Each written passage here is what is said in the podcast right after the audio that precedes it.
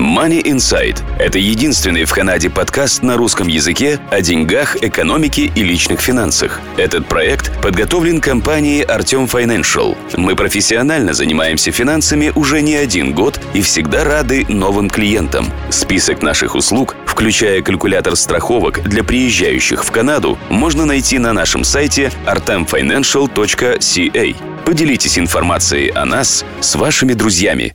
Добрый день, слушатели подкаста Money Insight, вашего подкаста о деньгах, экономике и личных финансах. В студии нахожусь я, Артем Бычков.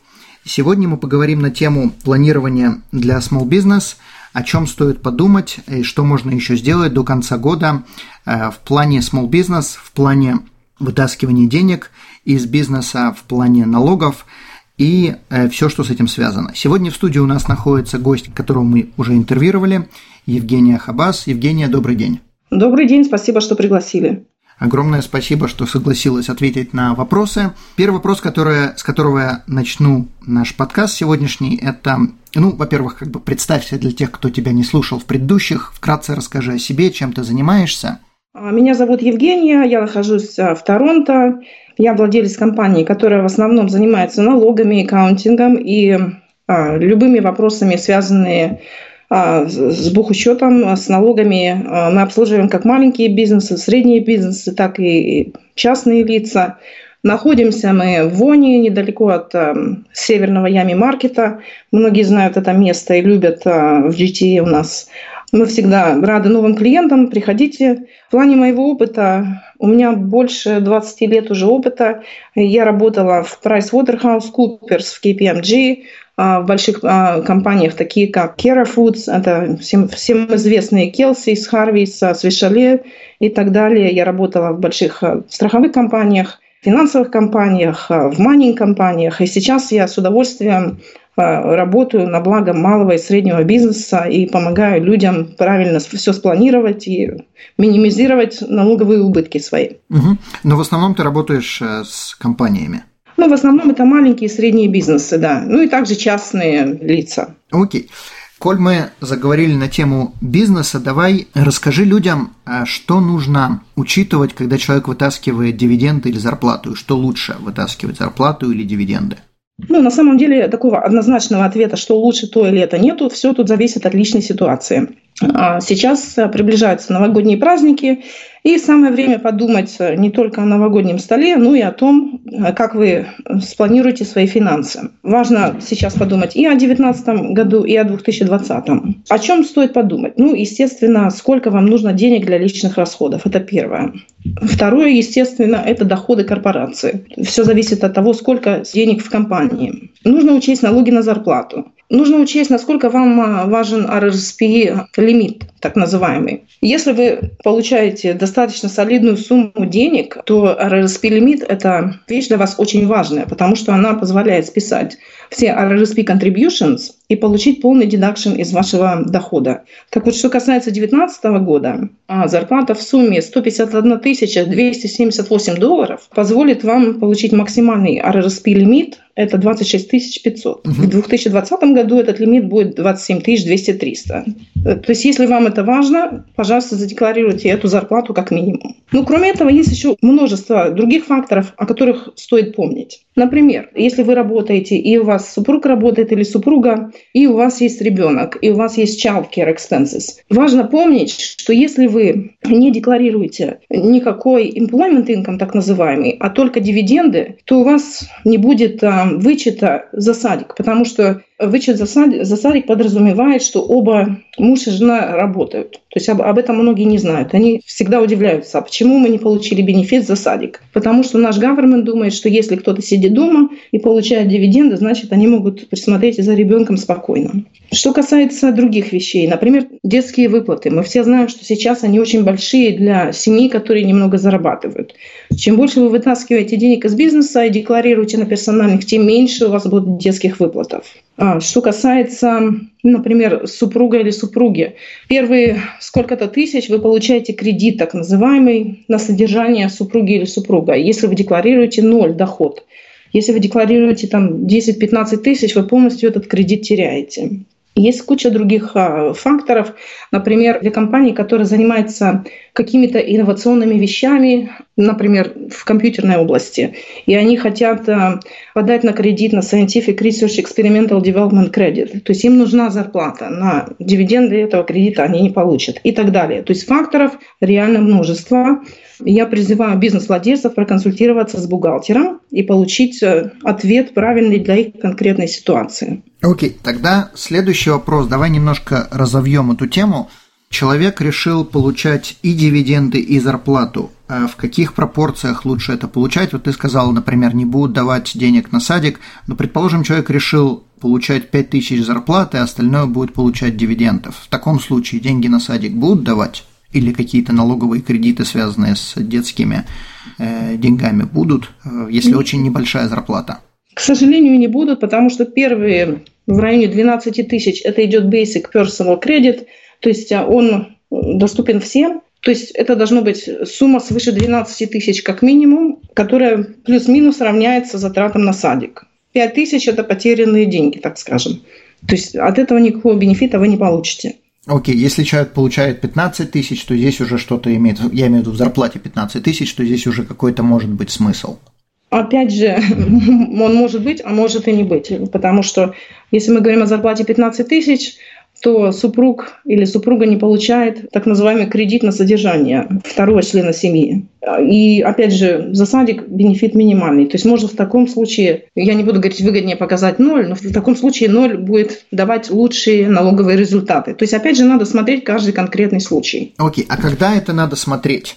Вот сейчас самое время об этом задуматься. То есть до конца года? До конца года. Ну, есть еще небольшой, небольшой запас времени неделя-две после Нового года, ну неделя, скажем. Окей, то есть надо бежать к бухгалтеру, понятно. Тогда такой вопрос. Человек в течение года вытаскивал, как многие делают, в течение года вытаскивал из своего бизнес-счета, клал себе на личный счет. Он считал, что это или зарплата, или дивиденды. Э, когда он приходит к бухгалтеру и показывает, вот я вытащил там, неважно сколько, 50 тысяч из бизнеса, бухгалтер может посчитать, как это распределить, как это записать как зарплату, как записать как э, бонус или как дивиденды – как это будет работать в таком случае. То есть многие не декларируют себе зарплату в течение года, многие просто вытаскивают деньги и потом разбираются, э, что это будет. Ну, с точки зрения CRE, это, конечно, не то, чему они будут очень сильно рады, но, в принципе, такое возможно. То есть мы считаем эту сумму, а, грубо говоря, она взята в долг из, из бизнеса, да, и в конце года, когда мы сводим все балансы и считаем налоги, то есть мы решаем, это бонус, это дивиденды, и, соответственно, рассчитываем, какие налоги должны быть заплачены. Окей. Okay. А какая разница между бонусом и зарплатой? Практически никакой. Обычно зарплата – это что-то, что платится периодически, там раз в две недели, раз в месяц, а бонус – это вот что-то одноразовое раз в год. Ну, это как на работе, вот вам дают бонус в конце года. Вот. В плане налогов это то же самое. Это больше о том, как часто его платят. Окей, okay, хорошо. По поводу РСП я напомню людям, если кто-то не знает, если человек получает дивиденды, то человек не может себе класть деньги на РСП, за исключением лимита, который он создал в прошлых годах, потому что вытаскивание денег как дивиденды не создает РСП-рум. В то же самое время человек должен платить, э, не должен платить CPP, если он вытаскивает дивиденды. И если человек вытаскивает зарплату, он обязан платить CPP, и он может класть деньги на RSP. И деньги, которые положили на RSP, это идет из расчета всегда лимита прошлого года, то есть то, что мы создали в прошлом году, они понижают наш доход в этом году. Соответственно, если человек в прошлом году вытаскивал зарплату или в позапрошлых годах, у него появился какой-то RSP-рум, он в этом году может положить на RSP, и в этом году у него понизится его доход. И, и доход понизится, что, что в этом году он выплачивает себе или зарплату, или дивиденды, не имеет значения. То есть доход у него будет ниже из-за RSP. И, соответственно, если человек собирается класть на RSP, то он может положить на RSP или в этом году, или следующие 60 дней с начала следующего года. И в таком случае будет считаться, или же он положил, как будто бы это все еще 19 год продолжается, или же он положил в 2020 году, но там бухгалтер уже посоветует, что делать. Хорошо, давай перейдем к следующему вопросу. Когда человек платит зарплату или дивиденды, как это списывается с затрат бизнеса? Ну, здесь я хочу поговорить о такой вещи, как accrual. Я не знаю, как, какой русский эквивалент этого слова.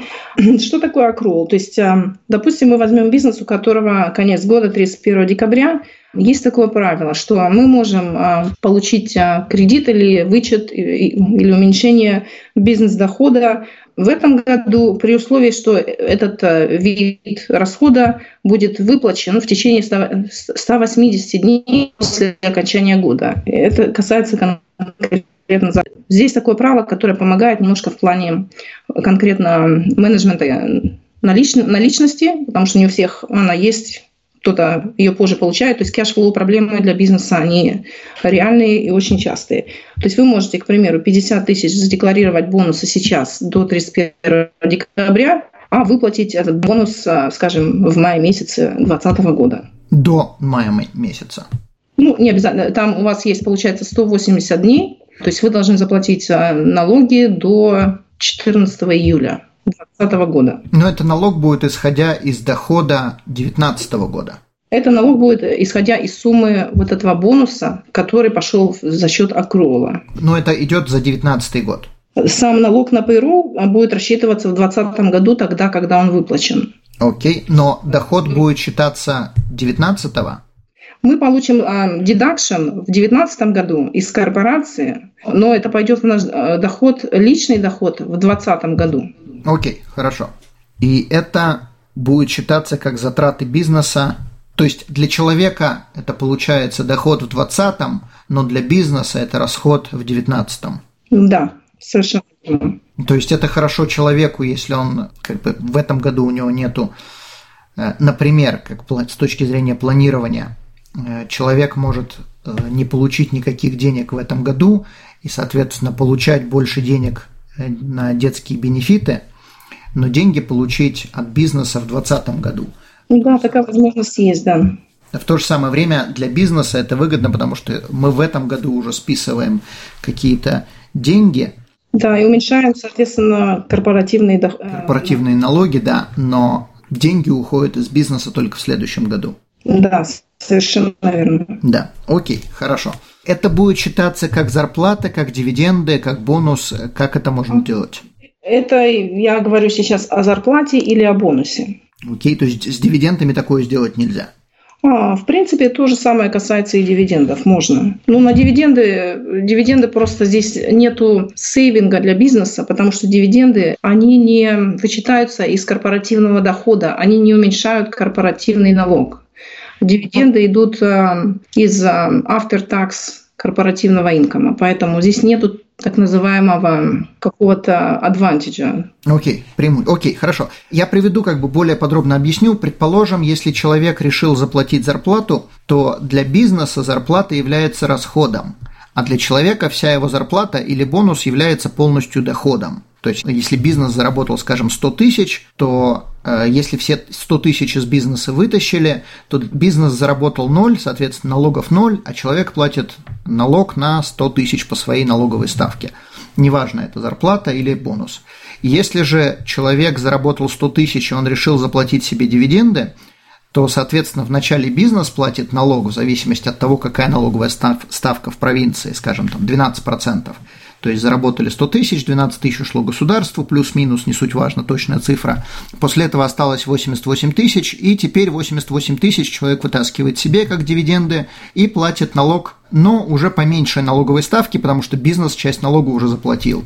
Суммарно в плане налогов должно получиться приблизительно то же самое, сколько если бы человек вытащил зарплату. Ну, просто когда человек вытаскивает зарплату, бизнес ничего не платит, человек платит все налоги, а если человек вытаскивает дивиденды, то бизнес платит часть налогов и человек платит часть налогов. Но суммарно налогов государство получит приблизительно одно и то же. Поправь меня, если я в чем-то был неправ. Нет, все абсолютно верно. То есть э, многие бизнес-владельцы этого не понимают, э, но это важная информация, то есть они это должны понимать. То есть если это зарплата, то она полностью списывается из корпорации, и корпорация платит налоги из пейрола да, за этого человека. То есть это все идет из корпорации. Дивиденды считайте 50 на 50, ну, тут зависит от вашей налоговой ставки, может быть намного больше вы э, платите на персональном такс-ретерне, ну, грубо говоря, 50 на 50. То есть сейчас платит корпорация, сейчас платит человек. Что касается зарплаты, платит все корпорация. Но overall или в сумме есть такое понятие, как интеграция, должно быть примерно одинаково. Оно не совсем работает, всегда плюс-минус тысяча гуляет, что-то где-то можно сэкономить, ваш бухгалтер может всегда это рассчитать. Мы, мы такое делаем, мы рассчитываем разные сценарии для каждого конкретного человека, учитывая каждую ситуацию, которая у них есть, и говорим, окей, вы можете сэкономить тысячу долларов, вот если вы сделаете так или иначе. Окей, okay, то есть иногда выгоднее платить зарплату, иногда выгоднее, выгоднее дивиденды, иногда это делить там в любых разных пропорциях, и бухгалтер это, соответственно... Ну, выгода минимальная, в пределах тысячи-двух тысяч. Окей. Okay. Ну, для кого-то две тысячи тоже могут быть существенные деньги, поэтому тысяча туда, тысяча сюда, и зачем обогащать государство, если можно этого не делать. Но здесь надо учитывать другие вещи – помимо налогов. Э, тот же самый RRSP, тот же самый CPP, то есть какие-то вещи, о которых люди могут не подумать, и речь не всегда идет о налогах, а о дополнительных вещах. Те же самые, например, человек может вытащить, например, больше дивидендов и как пример получить больше денег на э, детских. То есть я, я говорю это как пример, не то, что это может быть, но просто э, есть некоторые вещи, которые тоже надо учитывать. Не всегда налоги являются основным критерием. Да, то есть факторов очень много, совершенно верно. Угу. Окей. А можно ли платить зарплату родственникам э, бизнесмена?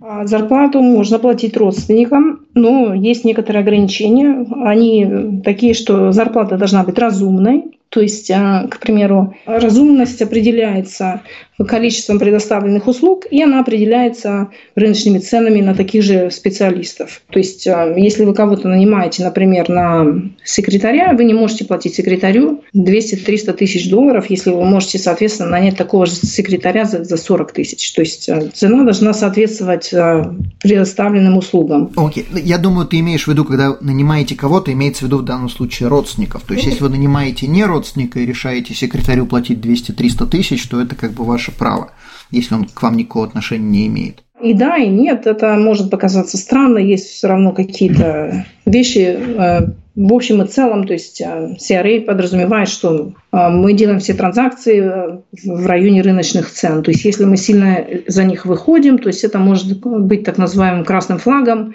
Я, я просто такого просто не происходит. По определению, потому что когда нормальный бизнесмен кого-то ищет, он не будет платить 200 тысяч не связанному с ним человеку. Угу. Ну да, но в таком случае, я думаю, этих красных флажков будет меньше, и также, скорее всего, люди не будут 200 тысяч платить за то, что можно платить 40. Хорошо, то есть родственникам платить можно, главное, чтобы работа соответствовала, во-первых, чтобы они работали там действительно, не просто платили, и человек вообще даже не знает, что он там работает, э, и то, что это должно соответствовать рыночным расценкам.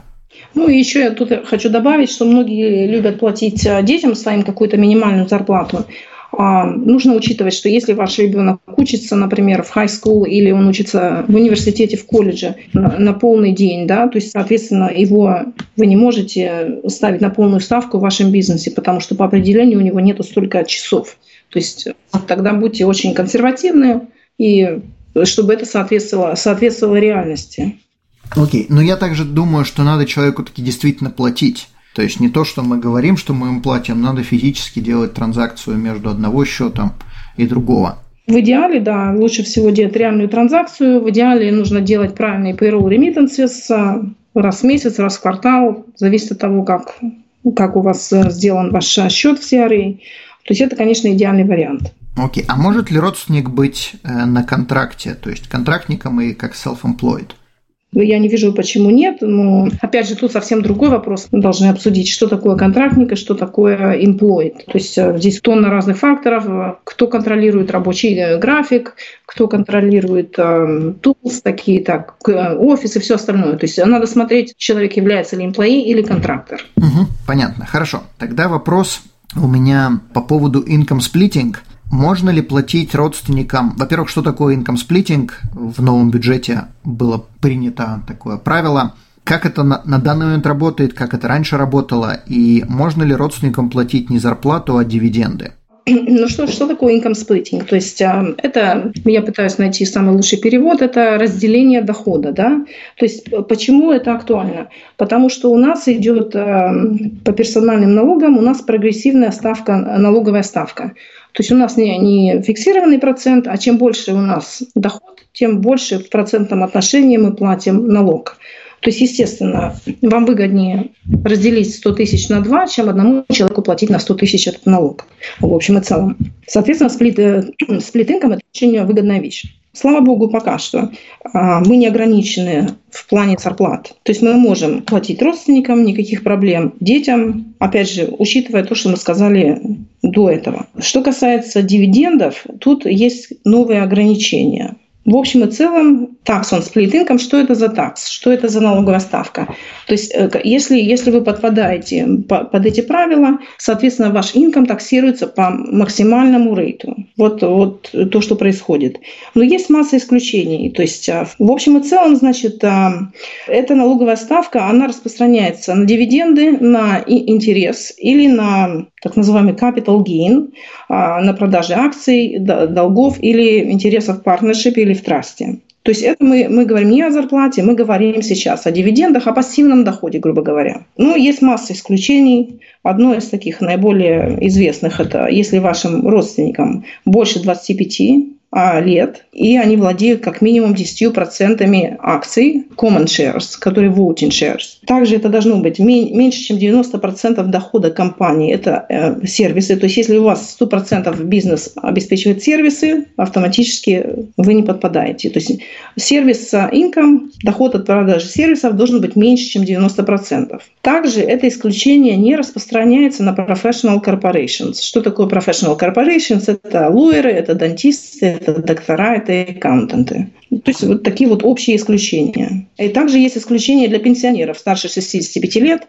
А есть другие исключения. То есть а, если у вас э, вопрос, касающийся пассивного инкома и как его распределить, то есть тут, конечно, я вам очень сильно рекомендую встретиться с бухгалтером, чтобы он сделал ассессмент вашей конкретной ситуации. Потому что правила довольно сложные, их много, и в подкасте за две минуты их просто не покроешь. Угу. Понятно. Ну, то есть э, с дивидендами там все намного сложнее. Да. Окей. А если человек работает full time в бизнесе, родственник работает full time в бизнесе, то есть там вопросов не возникает, работает или не работает, да, действительно, два человека работают, но один владеет бизнесом, а второй просто является родственником, предположим, муж с женой, не суть важно кто. В таком случае можно ли платить дивиденды и зарплату обоим? Или опять-таки здесь будут исключения такие, такие, такие? Для того, чтобы платить дивиденды, да, человек должен э, владеть акциями. Да, да, да, все правильно, да. Я неправильно задал вопрос, да. Э, то есть, если два человека владеют бизнесом и оба работают в бизнесе, в таком случае будут ли вот эти вот э, исключения распространяться на них? Исключения, да, будут распространяться, то есть они должны учитывать, подходят ли они под эти исключения. Окей, хорошо. Ну, то есть в, в этом примере конкретном, да, минимум 10% голосующих акций, соответственно, каждый владеет по 50%, значит, это в порядке. А если это муж и жена, я подозреваю, что им больше 25 лет, и опять нужно смотреть на вид бизнеса, если это луэры, то, то нет, а если это ресторан, то да. И, скорее всего, все будет все, все нормально в такой ситуации. То есть надо смотреть на, на, на вид бизнеса. Угу, понятно.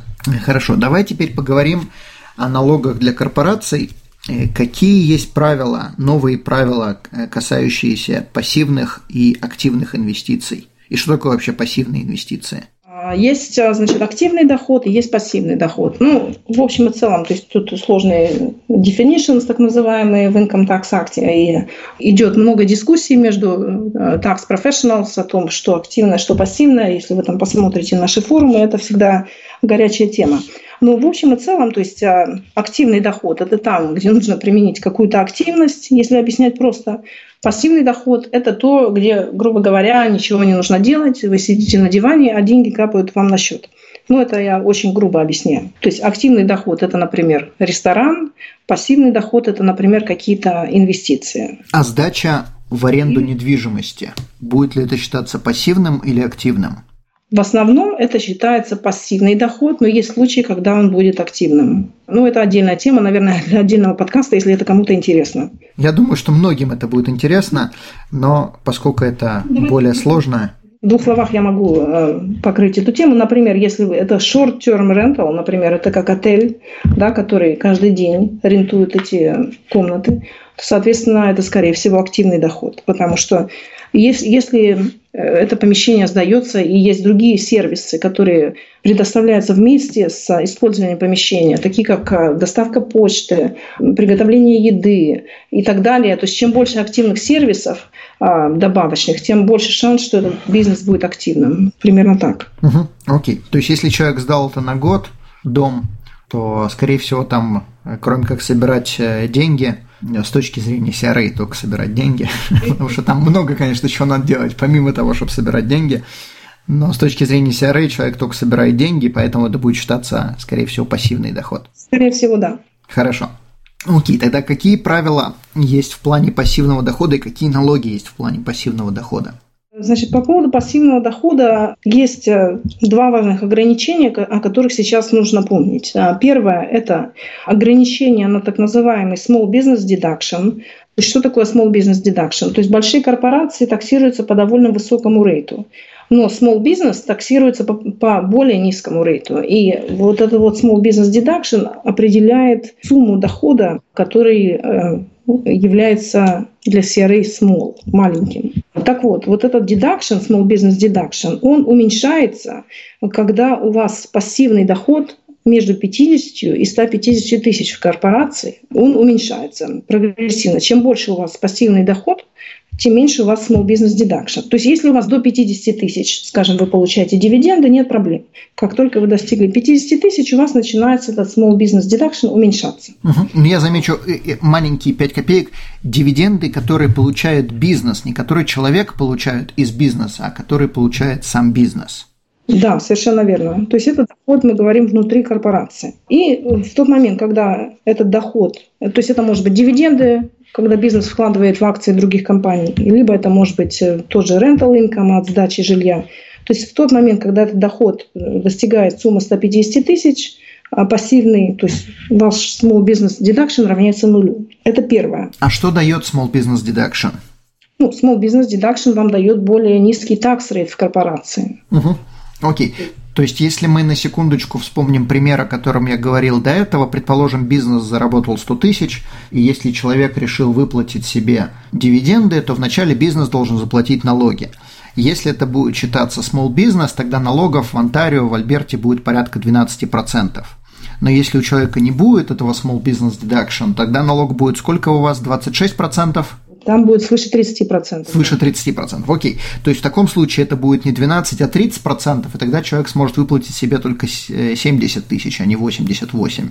На самом деле, на самом деле а, я хочу сейчас вот а, остановиться. То есть когда у нас а, вовлечен пассивный инком, то есть на него налог изначально выше, поэтому он будет значительно выше 30%, там есть refundable tax и так далее. То есть поэтому тут э, точную цифру я не могу сказать, зависит от того, какая сумма пассивного этого дохода, а, и там такой получается blended rate, так называемый. Окей, okay. то есть как бы налог будет, один налог будет на пассивный доход, второй налог будет на активный доход. И на активный доход идет вот этот small business deduction, который может быть налог или 12%, или, скажем, там 30%, если нету small business deduction. Но если у человека есть пассивный доход, и неважно, сколько этого пассивного дохода, то налог там совершенно другой. Во многих провинциях это порядка 50%. Да, совершенно верно, да. Угу. Окей, хорошо. Значит, в таком случае человеку надо стремиться к тому, чтобы пассивного дохода было э, менее 50 тысяч. Есть некоторые способы, я сделаю подкаст на эту тему отдельно, есть некоторые способы, как можно инвестировать деньги и даже зарабатывать большие деньги, но при этом платить или маленькие налоги, или не платить налоги вообще э, внутри бизнеса. Э, и таким образом избежать вот этого вот уменьшения small business deduction. Окей, хорошо. Когда выгоднее платить дивиденды? В 2019 году или в 2020? По поводу значит, дивидендов, ну, прежде всего, естественно, нам нужно учесть, а, что, что у нас происходит в бизнесе, да, то есть а, если у нас какой-то долг перед, перед корпорацией, что такое долг перед корпорацией, мы еще не обсудили. Ну, давайте обсудим, вкратце, что это такое. А, когда бизнес, а, бизнес-владелец вынимает деньги из корпорации, их не декларирует, да, то существует так называемый лоун. То есть, если, к примеру, в 2019 году у вас задолженность перед корпорацией есть, то ее имеет смысл э, закрыть в 2019 году.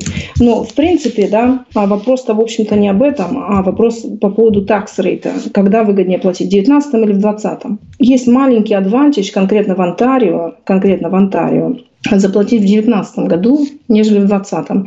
Но этот адвантаж 0,3%. То есть большой разницы нету. Если мы говорим о больших каких-то выплатах, то в 2019 году он чуть-чуть ниже. Что касается в Альберте, э, одинаково. Никакой разницы нет. Окей. Okay. То есть здесь вопрос просто у человека есть деньги в бизнесе, он думает сегодня вытащить или в январе там, или когда угодно в 2020 году. И в таком случае чуть-чуть будет более выгодно вытащить в этом году. Но здесь также надо учитывать, сколько человек хочет вытащить. Если он хочет вытащить слишком много, то может это лучше разбить на две части. Тут же опять нужно учитывать, а, что это пойдет в его персональный доход. Тут опять много факторов. То есть а, нет однозначного ответа. Но я просто хотела заметить, что вот tax rate он на 0,3% ниже, если кому-то это важно, в 2019 году в Онтарио. Угу. Окей. Какие дивиденды есть наиболее эффективные, если есть вообще какие-то? Что, что тут можно сказать? То есть, когда бизнес...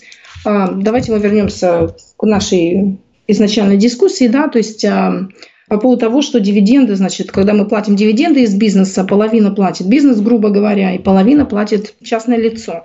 То есть, а, если, если мы говорим о small, а, small бизнесе, да, когда мы платим дивиденды из так называемого вот этого пула, который был а, протаксирован по более низкому рейту, из-за того, что мы получили small, small business deduction, это называется non-eligible dividends. Да? Соответственно, мы мало денег заплатили в корпорации, но наш government а, хочет получить одинаковую сумму, то есть он не хочет терять. И он нас таксирует по более высокому рейту в персональных наших налогах. Это называется non-eligible dividends. А если мы платим дивиденды из денег, которые были, были подвержены более высокому рейту, то есть уже за пределами small business deduction, то тогда мы меньше заплатим в персональных налогах.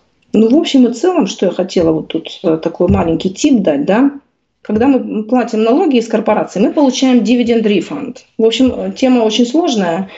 А, в общем и целом, значит, э, если мы платим довольно большие суммы, то этот dividend refund, он меньше, чем тот персональный налог, который мы платим. Ну, это важно для людей, которые получают очень большие суммы. Ну, такой маленький тип, то есть персональные налоги все равно превысят этот дивиденд рефанд, который мы получим в корпорации. Ну, если человек получает, там, я, я не знаю точную цифру, потому что, опять-таки, она зависит от каждой провинции, но если человек получает дивиденды от публичных компаний, то приблизительно 50 тысяч дохода этих дивидендов не будет облагаться налогами. То есть человек получит их без налогов. Я замечу это от публичных компаний, не от э, своей собственной компании, small business, а именно купил там акции, как, не знаю, RBC, предположим, и получаешь дивиденды от RBC, и если никаких других доходов нету, это единственный доход, это эти дивиденды, то приблизительно 50 тысяч будет безналогово по той простой причине, что вот тот самый такс кредит, который получает человек, он будет, э, он уменьшит налог до нуля или приблизительно до нуля. Но я хочу внести маленькую корректировку. Это касается публичных компаний, это также касается частных компаний при условии, что эти частные компании, их доход превышает Small Business Deduction Limit. То есть если мы, например, говорим о mid-size бизнес, который зарабатывает в миллионах, свыше 500 тысяч, да, если дивиденд платится из дохода свыше 500 тысяч, то тот же самый примерно 50 тысяч вы получите без персонального налога. Угу, окей. То есть как бы налог будет, но просто будет такая же налоговая поблажка, такс кредит, которая уменьшит этот налог до нуля. Совершенно верно. Окей, понятно, хорошо. Я как бы хочу маленькую э, такую заметку еще сделать чтобы люди понимали, что такое eligible, что такое non-eligible. Non-eligible – это почему называется eligible? Они не, не могут претендовать на скидку от государства.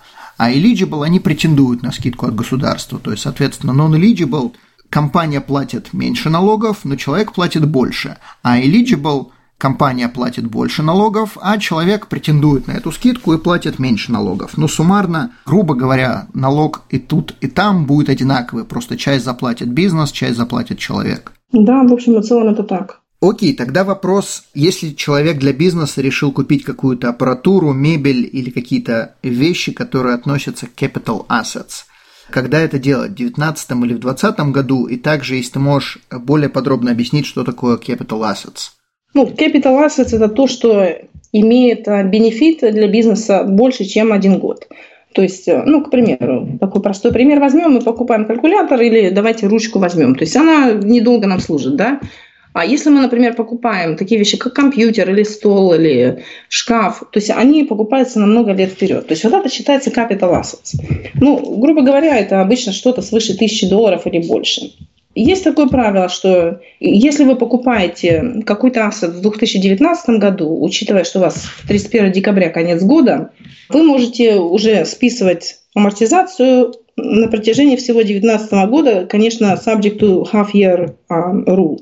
То есть даже если вы покупаете 31 декабря, к примеру, вы можете уже получить tax deduction за половину всего 2019 года. Это довольно выгодно. Если вы покупаете 1 января, то есть разница в один день, а получаете вы deduction в 2019 году. То есть это важно понимать. Угу. Что касается продажи ассетов, если вы что-то продаете и где-то, грубо говоря, вы получаете вы продаете за сумму, которая больше, чем остаточная сумма на балансе, эту сумму вам скажет бухгалтер – то у вас будет так называемый рекапчер.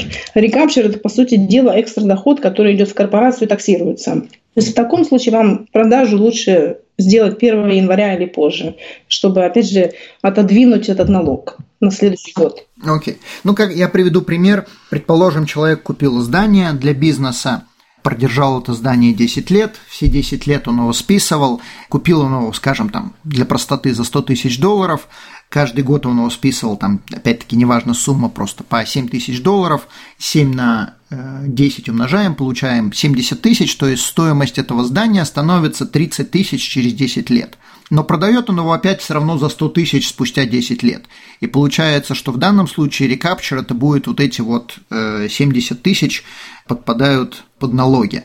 То есть мы списали со 100 тысяч до 30, каждый год мы использовали амортизацию и списывали получали налоговые льготы, но при продаже у нас получилось, что образовался capital gain, и теперь заплатите налог на разницу стоимость этого дома теперь стоит 30 тысяч из-за списаний и продали за 100 тысяч, у вас образовалось 70 тысяч capital gain, заплатите налоги на 35 тысяч наполовину. Поправь меня, если я был неправ. Да, все, все верно, да. Окей, хорошо. То есть в таком случае, если человек покупает это здание и собирается списывать то это делать лучше в 2019 году. А если человек продает это здание, то это лучше делать в 2020, потому что если покупаем, мы можем списывать начать уже в этом году, а если продаем, мы налоги будем платить только за 2020 год, и, может быть, вообще только в 2021 их заплатим за 2020 год.